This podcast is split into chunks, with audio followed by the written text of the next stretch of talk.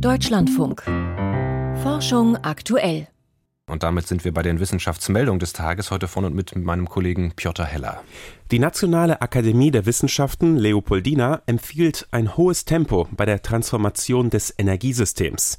In dem 20 Seiten umfassenden Papier heißt es, Zitat, der kritische Zeitpunkt, an dem Deutschland und Europa die Voraussetzungen für eine Erreichung der Pariser Klimaziele schaffen können, ist bald verstrichen.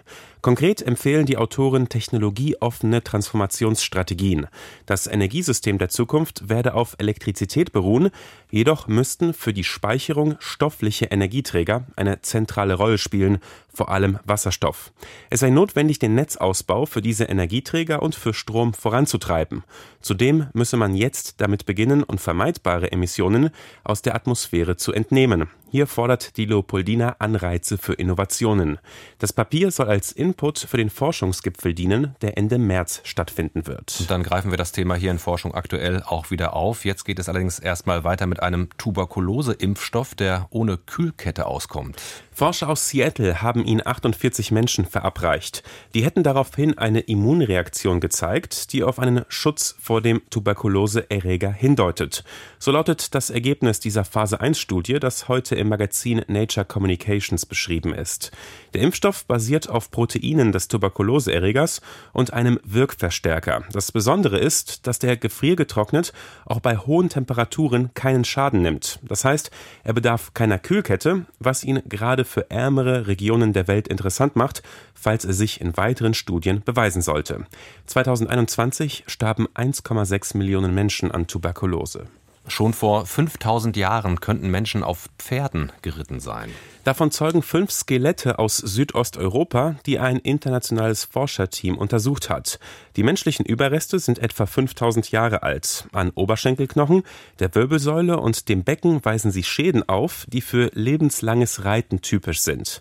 Die Wissenschaftler sehen darin einen Beleg dafür, dass die Fortbewegung zu Pferde bereits vor 5000 Jahren verbreitet war, wie sie im Magazin Science Advances darlegen. Sie füllen damit eine Wissenslücke der gemeinsamen Geschichte von Mensch und Pferd. Denn klar ist, dass Pferde vor 5500 Jahren domestiziert wurden, wohl aufgrund ihres Fleisches und der Milch. Ebenfalls weiß man, dank antiker Zeichnungen, dass es vor 4000 Jahren von Pferden gezogene Streitwägen gab. Wann der Mensch das Pferd jedoch als Reittier für sich entdeckte, war bislang unklar. Bienen orientieren sich so, wie Piloten es taten, bevor es elektronische Navigationshilfen gab. Nämlich an linearen Objekten in der Landschaft wie Straßen oder Schienen. Davon, dass Bienen neben Gerüchen, dem Sonnenlicht und vertikalen Landmarken auch diese flach am Boden verlaufenden Strukturen zur Orientierung nutzen, berichten deutsche Forscher in den Frontiers in Behavioral Neuroscience.